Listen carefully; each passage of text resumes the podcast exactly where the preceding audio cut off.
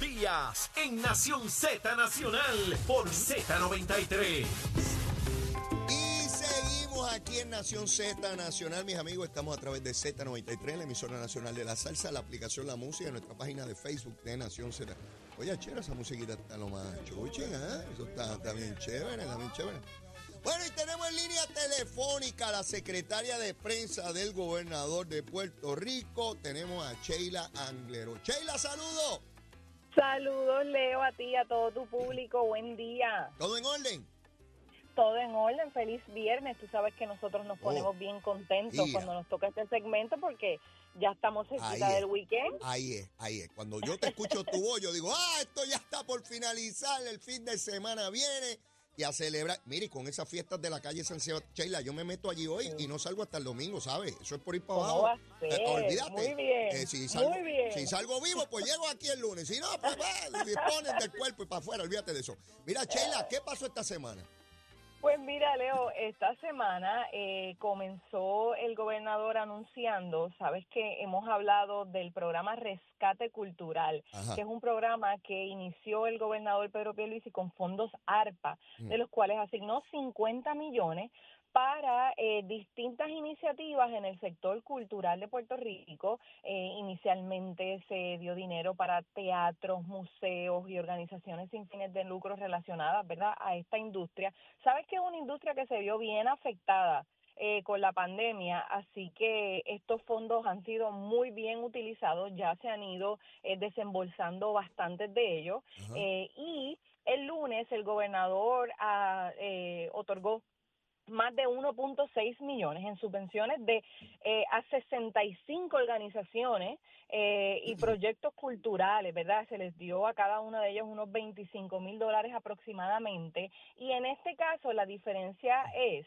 que ya eh, se les había dado un dinero eh, como parte de las primeras etapas del programa Rescate Cultural Ajá. para que se pusieran al día en cuanto pa- en cuanto a pago de renta, de luz, eh, pero en esta ocasión eran propuestas para nuevos proyectos que tenían todas estas organizaciones. Así que eh, bien, bien chévere eso, porque obviamente fomentando la cultura. Ahora mismo tú estás hablando de las fiestas de la calle San Sebastián, así que eso es parte, ¿verdad?, de, de lo que somos, de lo que somos todos. Pero Esta- mira, esta- estas organizaciones ya, ya existían, no se crearon para estos recursos. ya- sí. Ya, No, no, ya- no, ya no, tienen un historial.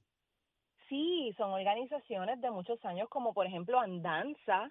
Eh, sí, sí, son ya eh, probadas, ¿verdad? Y es a través de propuestas. Tuvieron que entregar propuestas al Instituto de Cultura Puertorriqueña, se evaluó por un comité y entonces se decidió asignarles el dinero para que pudieran llevar a cabo esa propuesta. Sabes que contigo he hablado de que recientemente el gobernador estuvo en el Centro de Bellas Artes anunciando allí eh, proyectos nuevos que se están haciendo, arreglos que se están haciendo al, cen- al Centro de Bellas Artes. Todo eso es parte del programa Rescate Cultural para lo cual se asignaron esos eh, 50 millones de dólares. Pero Leo, otra noticia bien importante de esta semana fue el anuncio que hizo con el gobernador el, el CEO de Frontier Airlines. Ah, quiero, quiero, eh, quiero, sí. quiero hablar de eso, este Sheila, porque eh, a mí, yo de momento no entendía la noticia, porque ya yo sabía que esa línea aérea estaba en Puerto Rico. Lo que pasa es que ellos están transfiriendo, y tú me corriges, están transfiriendo parte de su operación, ta- ta- van a traer pilotos y todo eso a Puerto Rico. Es Explícame. correcto, es correcto. Están haciendo una nueva base de tripulación en el Aeropuerto Internacional Luis Muñoz Marín, que va a comenzar en junio de este año. Eso va a ampliar la presencia de la línea aérea en Puerto Rico. Esto va a generar más de 80 millones de dólares anuales en los salarios, ¿verdad?, locales. Se están reclutando eh, y buscan emplear 90 pilotos y sobre 200 auxiliares de vuelo.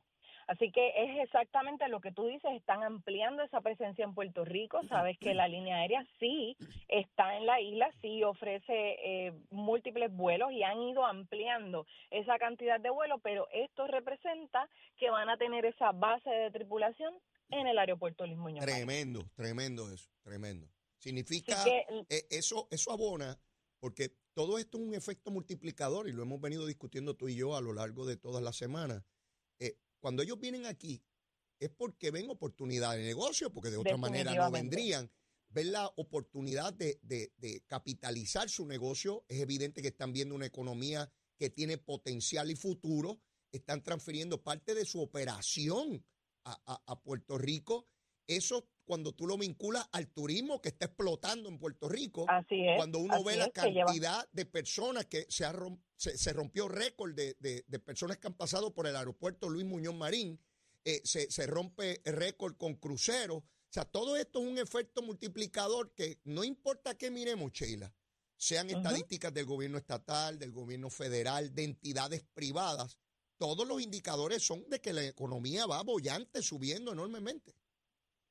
Exactamente como dice, sabes que el propio aeropuerto, que es manejado por una entidad privada, eh, reveló eh, que eh, rompió récords en cantidad de pasajeros con 12 millones el año pasado y este año se espera que eso aumente aún más y que pudiera llegar a los 14 millones de pasajeros. Son números que no se habían visto. El turismo lleva tres años en crecimiento, eh, incluso llegó, eh, ha llegado a números, a mejores números que antes de la pandemia. Así es. O sea que el, el turismo ha tenido un crecimiento en todos los renglones, en alojamientos en hoteles, en pasajeros, como dices, en turismo y ahora mismo en eh, aumentos de vuelo y presencia de las líneas aéreas en Puerto Rico. Así es, así es.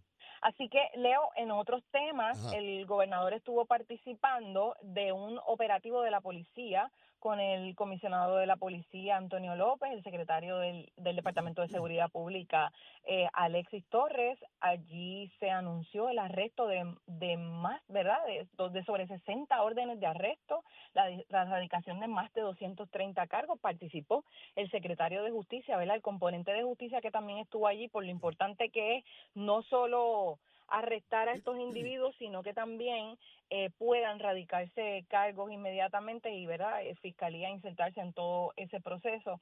Porque esto es importante Leo porque estos son gangas de narcotráfico eh, que como muy bien dijo el comisionado de la policía Antonio López que ha sido muy efectivo en manejando lo que así es el plan de seguridad que logró de hecho tener los números más bajos en asesinatos el año pasado. Sabes que hubo una reducción. Lo más bajo, un- Sheila, en 40 años. Desde 40 1983 no se daba lo que ocurrió el año pasado, en 40 años. Es correcto, y cada asesinato, como dice el propio gobernador, cada asesinato es lamentable Claro. y no lo queremos, pero hay una realidad. Eh, tuvimos el año pasado unos 400 asesinatos versus en un momento dado en Puerto Rico, eh, hace varios años que tu- teníamos ¿verdad? años con más de mil asesinatos. Así que es una reducción bien considerable que queremos que continúe, que la policía está enfocada en continuar eh, reduciendo ese tipo de criminalidad y este tipo de operativos, eh, estar presente, ¿verdad? Que el gobernador estuvo en apoyo a la policía en todo ese trabajo que hizo y, y, y resaltando ¿no? la importancia de este tipo de operativos para culminar con esas gangas que pues al final de día pues resultan en masacres como las que lamentablemente tuvimos en, en Ceiba esta semana pasada, Leo. Sí. Así que eh, estu- estuvo el gobernador también en Carolina. Allí, eh, sabes que hemos hablado mucho y tú has tenido también al, al director de la CUDEN, Roberto Carlos Sí, Roberto, sí. que es un joven muy muy activo en todo lo que es el servicio a nuestra niñez. Así que allí eh, se anunció lo que va a ser la renovación, la rehabilitación del centro de servicios para la niñez de Acuden en Carolina. Se entregó una nueva flota también de 17 vehículos. Ya vi, ya, ya, ya vi vehículos de esos en la calle, están lo más bonitos. Sí, este, bien bonito. bien identificados, este, con, con unos mensajes bien, bien positivos. Eso es una flota de vehículos para que los empleados puedan ir a hacer eh, labor de campo en investigaciones. Es correcto, es correcto. Labor de campo, visitar los centros de cuido, eh, llevar servicio a los centros de cuido, es para, para los empleados. La inversión fue de 1.2 millones, así que bien importante todo lo que se está haciendo, ¿verdad? Porque se han ampliado esos servicios de centro de cuido de la niñez para ayudar precisamente a los padres, madres y tutores a que tengan ese servicio disponible para sus niños y niñas. Además, en Carolina también el gobernador entregó equipo y 11 vehículos para la Autoridad de Carreteras y Transportación. Ajá. De hecho, allí el director de carreteras, eh, Edwin González, habló eh, de la importancia de todo este equipo, alrededor de todo Puerto Rico hay actualmente sobre 600 proyectos de la autoridad de carretera con una inversión de sobre mil millones ahora mismo en construcción, no que están, eh, ¿verdad? Eh, en diseño, construyendo. No, no, no. Es ahora mismo construyendo alrededor de todo Puerto Rico, tienen eh, sobre 600 obras la autoridad de, de carretera. Así que Leo, hoy el gobernador esta semana ha estado bien activo, también firmando proyectos y medidas. Sabes que eh, una vez culminó la sesión legislativa no llegaron, ¿verdad?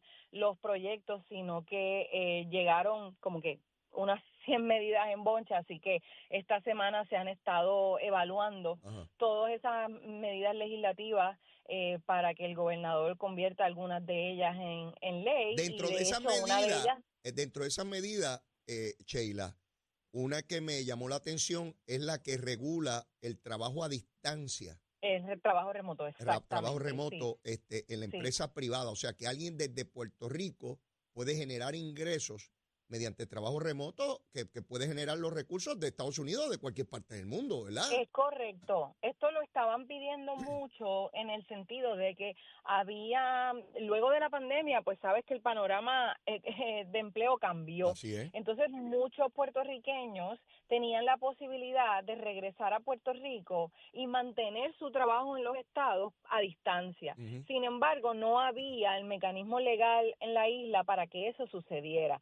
Así que eso ya es posible. Esto pues obviamente va a ayudar a que más empresas puedan eh, contactar a eh, empleados de Puerto Rico para insertarse, que mucha gente pueda entonces eh, radicarse aquí en la isla y continuar con su trabajo a distancia. así que es una medida bien bien importante en ese sentido. Así que Leo, hoy viernes para, para dejarte que continúes con tu programa, hoy viernes estamos aquí en el centro de convenciones que el gobernador va a estar participando de una charla sobre eh, gobierno inclusivo, es una charla sobre la diversidad funcional y cómo ayudar a, todas estas personas, ¿verdad?, con diversidad funcional a insertarse no solo en un empleo en el gobierno, sino también en la empresa privada. ¿Y quiénes, participan ahí, Sheila, en ese pues foro? Pues mira, en, este, en este foro es bien importante porque va a haber un motivador, pero además de eso, se van a dar charlas sobre precisamente eso, la inserción de las personas con diversidad funcional en el empleo. Esto lo organiza la Administración de Rehabilitación Vocacional. Es importante, ¿verdad?, eh, que más de, ¿verdad? se sepa que más de 7.600 estudiantes de educación especial, Leo, entre las edades de 14 a 21 años, han sido impactados con en, en, ferias de servicio que lleva a cabo esta agencia. Eh, y para que hagan esa transición, ¿verdad?, de, de salir de la escuela ah. a tener un empleo. Y eh, la agencia, la Administración de Rehabilitación Vocacional, ha ayudado a más de 2.000 personas con diversidad funcional a insertarse en un empleo, ya sea en la empresa privada o en el propio gobierno. Ya. Así que eso es parte de todo lo que se va a estar hablando aquí hoy. Igualmente eh, va a estar hoy el director ejecutivo de COR3 en Jayuya. Manuel Allá se va a estar, Manuel Lavoy, allá va a estar eh, poniendo la primera piedra de un estadio con una inversión de 20 millones. Espérate, espérate, espérate, espérate, espérate, espérate, espérate, que ya tú empezaste a zumbar millones ahí a tu gente. espérate. ¿Qué es lo que van a poner la primera piedra hoy a empezar a construir? Un estadio. Hoy se empieza, Sí, hoy se empieza a construir el estadio Marcos Mazzini en Jayuya. ¿En Jayuya? en Jayuya, es con una asignación de 20 millones de fondos FEMA. Sí, a rayo, 20 eh, millones. En Jayuya. O sea que aquí esto no se trata de fondos públicos y obras nada más que en el área metropolitana. Nada más y nada menos que en Jayuya. En Jayuya, un estadio de 20 millones de billetes, Sheila. Así mismo es, y Leo, esto es parte de los 253 proyectos que ya se han logrado encaminar en Jayuya, solamente en Jayuya. 253 proyectos de reconstrucción que ya se han logrado encaminar. Wow, wow, y eso lo va a estar haciendo el gobernador esta tarde. Esta tarde el gobernador iba a estar participando, ¿verdad? Quizás no nos dé tiempo a llegar porque tenemos esta actividad de diversidad funcional. Ah, es pero Manuel Lavoy el, el que va a estar de COR 3, Manuel Lavoy, va a estar allí en representación del gobernador, ¿verdad? Como parte de las Oh, obras que se están haciendo en este gobierno de reconstrucción. Así que, Leo, pues, No, no, no, espérate, espérate, espérate, espérate, espérate, cómo se acaba el tiempo. Yo rompo lo que haya que romper para que tú tengas el tiempo de decirme que va a dónde es la semana que viene, después que acabe la fiesta de la Pues, calle San Sebastián, ¿dónde va a estar el gobernador? la- ¿Qué va a estar haciendo? La semana que viene vamos a hablar de dos temas bien importantes y dos temas que han sido pilares en esta administración, ¿Cuáles son? desarrollo económico y turismo. A eso me suena chavito otra vez. Desarrollo bueno, económico y turismo, eso. a, a re- a relaciones del gobierno de Puerto Rico eh, y a seguir trayendo, ¿verdad? Y, y el gobernador promoviendo a Puerto Rico para seguir trayendo negocios a nuestra isla. Bueno, pues estaré pendiente a eso, Sheila, como siempre agradecido. No sé si te veré por allá por la fiesta de la calle San Sebastián. Ya sabes que yo voy a Quizás estar por allí. cuando, quizás cuando tú vayas subiendo, yo voy Ah, bajando. bueno, pues está bien, está bien. Perfecto. Un abrazo, Sheila. Buen fin de semana. Muy bien, muy buen fin de semana a todos. Gracias, gracias. Tremendo, tremendo. Jennifer, Jennifer, mi vida. Arranca para Yuya. Para que vea esta tarde que ponen la primera pie- Manuel Lavoy. Jennifer dice que hay que eliminar el COR 3. El director del COR 3, el licenciado Manuel Lavoy, está esta tarde poniendo la primera piedra en un municipio popular, porque Jennifer dice que el gobernador discrimina, que es un corrupto que utiliza el dinero público para hacer campaña. Todo eso dice ella. ¡Ey! Pues que vaya a ver un, esta- un estadio en Jayuya, no en Ponce, no en Arecibo, no en Mayagüez, no en Humacao, no en San Juan, en Jayuya, un estadio de 20 millones de billetes, donde hay un alcalde popular cuya hija es senadora en el Senado de Puerto Rico. ¿Ah? ¿Ese es el gobernador que discrimina? ¿Ese es el bandido que hay que eliminar? Yo pregunto, yo pregunto, porque como yo no sé nada, yo soy medio becerro, yo necesito que la gente me explique, yo entiendo alguito, alguito. Luisito, el alcalde de Bayamón que no aparece. Mira, métele ahí la alerta a pájaro, a Luisito otra vez que, Mira, Luisito, ve allá a Yuya para que vea que no solamente en Bayamón se hace obra, porque es de La Palma. No, no, no, no. Luisito, ¿dónde estás? Alerta pájaro. Un estadio de 20 millones de billetes en el pueblo de Jayuya, pero Luisito dice que hay que mandar a freír espárragos al gobernador y traer a la gobernadora de él que no puede ni llenar endoso y que no sabe ni siquiera llenar los informes eh, financieros de su campaña y la Junta de Federal de Elecciones le tiene que mandar cartas amenazándola con acti- acti- actividades ilegales, acciones ilegales. ¿Ves? Luisito, ¿dónde estás, papito? ¿Estás escondido todavía? Jennifer, estás en el mangle, mi vida. Sal del mangle. Porque esa es la gente que dice que no hay obra, que no se hace nada, que hay que echar al gobernador a los tiburones. Sí, aquí yo hablo las cosas como son porque estoy pago. Ningún PNP de esos, ni legislador ni alcalde, se va a atrever a hablar así. Están todos asustados por los votos. Como ya yo les hablo desde el otro mundo, les puedo hablar con mucha claridad y elocuencia. Seguro que sí, bien chévere, bien chévere. Mire, toda la semana el montón de millones y obra por aquí, obra por allá, pero hay que sacarlo porque a Jennifer que es gobernadora, gobernadora, dijo que iba a traer una propuesta semanal, tiró la primera sobre energía eléctrica y todo el mundo le cayó a cantazo y se ha callado ninguna propuesta más, nada. Todo es acusando al gobernador de corrupto, todos los días. Ella y Angelito Cintrón. Y Luisito el de Bayamón asustado. Asustado. Nadie lo encuentra y dice, no encontramos a Luisito. Y me dicen que Jennifer está rabiosa con él porque se supone que él tenía que ser portavoz y estar todos los días cayéndole y diciéndole barbaridad al gobernador. Lo que pasa es que Luisito no es pensuaco. Él sabe que en la medida en que se meta en ese bollete puede perder votos en Bayamón, porque el tontejo no es. Tontejo no es. Él habla chiquitito, el puentecito, la carreterita, la carreterita, y pero él de, de bobo no tiene nada. Por, algo saca los miles de votos que saca, porque es un excelente alcalde. Pero políticamente es cobarde. El hombre, ¿qué les voy a decir? Yo le digo lo que hay. Hay gente que le gusta y gente que no le gusta. Pero si a usted no le gusta, se pone ansioso. Mi recomendación, desde el corazón, desde lo más profundo de mi corazón, usted va a hacer un té de lagartijo culeco y se va a tranquilizar. Mire, eso tranquiliza a uno, lo deja bien chévere y va subiendo y va bajando en la fiesta de la calle San Sebastián. Mire, por ahí viene la sentencia del canito, canito de, Cataño, que es como el monito de Santurce, usted lo ve por ahí con la cervecita dando brincos de palo en palo o de barra en barra. Eh, pues viene esa sentencia del Cano y de Oscar Santamaría. una vez se programa la sentencia, que tengo aquí, que es el 13 de marzo, es que ya concluyó la colaboración que ellos tenían para con los casos que estaban pendientes, que el último que vino fue el de María Milagro Charboniel, donde ambos ellos estaban relacionados. Así que eh, es evidente que ya la Fiscalía Federal entiende que ya esa China no da más jugo y entonces hay que sentenciarlo. ¿Cuál será la sentencia? Yo no sé. Se supone, de ordinario, aquellas personas que cooperan, como fue el caso de ellos dos, que se declararon culpables para meter preso a, una docena de alcaldes ahí, PNP y populares, pues sea más leniente, más favorable al acusado. Eso parece. Sin embargo, en esta semana hemos visto sentencias que aún de, de acusados colaboradores que cooperaron, las sentencias fueron altas. Así que habrá que ver si el nivel de colaboración o cooperación de Oscar Santamaría y el Cano fue el de tal naturaleza que muevan al tribunal a no darle la cantidad de años que de ordinario se le da a una persona que ve un juicio, eh, o menor a la de un cooperador. No sé, habrá que esperar al 13 de marzo, indistintamente de los años que le den. Esto es una grave tragedia. Una grave tragedia que, como les he dicho antes, aquí mientras ustedes y yo nos hablamos, eh, alguien está robando. Esa es la verdad. Y puede ser de cualquier partido. Y puede ser a cualquier nivel. Ninguna convicción va a detener al que quiere robar.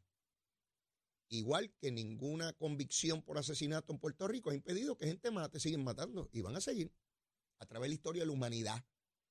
Hay jurisdicciones donde es pena de muerte y la gente sigue matando. Es pena de muerte, no como aquí, que es el derecho absoluto a la fianza, eh, declararlo culpable unánimemente, ninguna de esas garantías. Es ejecutarlo.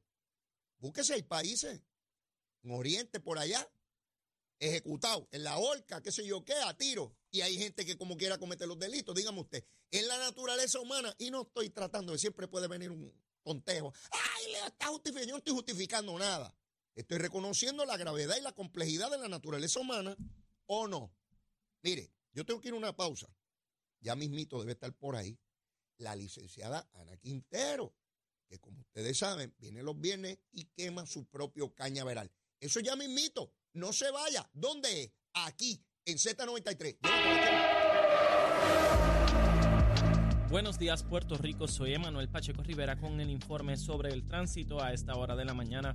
Continúa el tapón en la gran mayoría de las carreteras principales del área metropolitana, como es el caso de la autopista José de Diego desde el área de Bucanán hasta la salida hacia el Expreso Las Américas, así como la carretera número 2 en el cruce de la Virgencita y en Candelaria en Toa Baja y más adelante entre Santa Rosa y Caparra.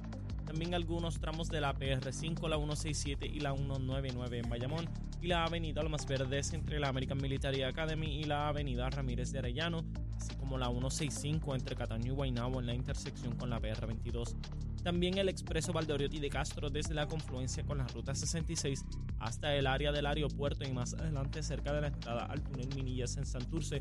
Por otra parte, el ramal 8 y la avenida 65 de Infantería, así como el expreso de Trujillo en dirección a Río Piedras, la 176, 177 y la 199 en Cupey y la autopista Luisa Ferré entre Montelledra y la zona del Centro Médico en Río Piedras y más al sur en Caguas y por último la 30 desde la colindancia de Juncos y Gurabo hasta la intersección con la 52 y la número 1. Hasta aquí el informe del tránsito, ahora pasamos al informe del tiempo. Para hoy viernes 19 de enero, el Servicio Nacional de Meteorología pronostica un día ventoso, cálido, húmedo y parcialmente nublado, con algunos aguaceros dispersos en la mañana para el este. Los vientos se mantienen generalmente del este-sureste de 8 a 13 millas por hora, con algunas ráfagas de hasta 25 millas por hora. Las temperaturas máximas estarán en los medios a altos 80 grados para todo Puerto Rico, excepto el oeste donde se esperan temperaturas alcanzando los 90 grados. Hasta aquí el tiempo les informó Emanuel Pacheco Rivera. Yo les espero en mi próxima intervención aquí en Nación Z que usted sintoniza a través de la emisora nacional de la salsa Z93.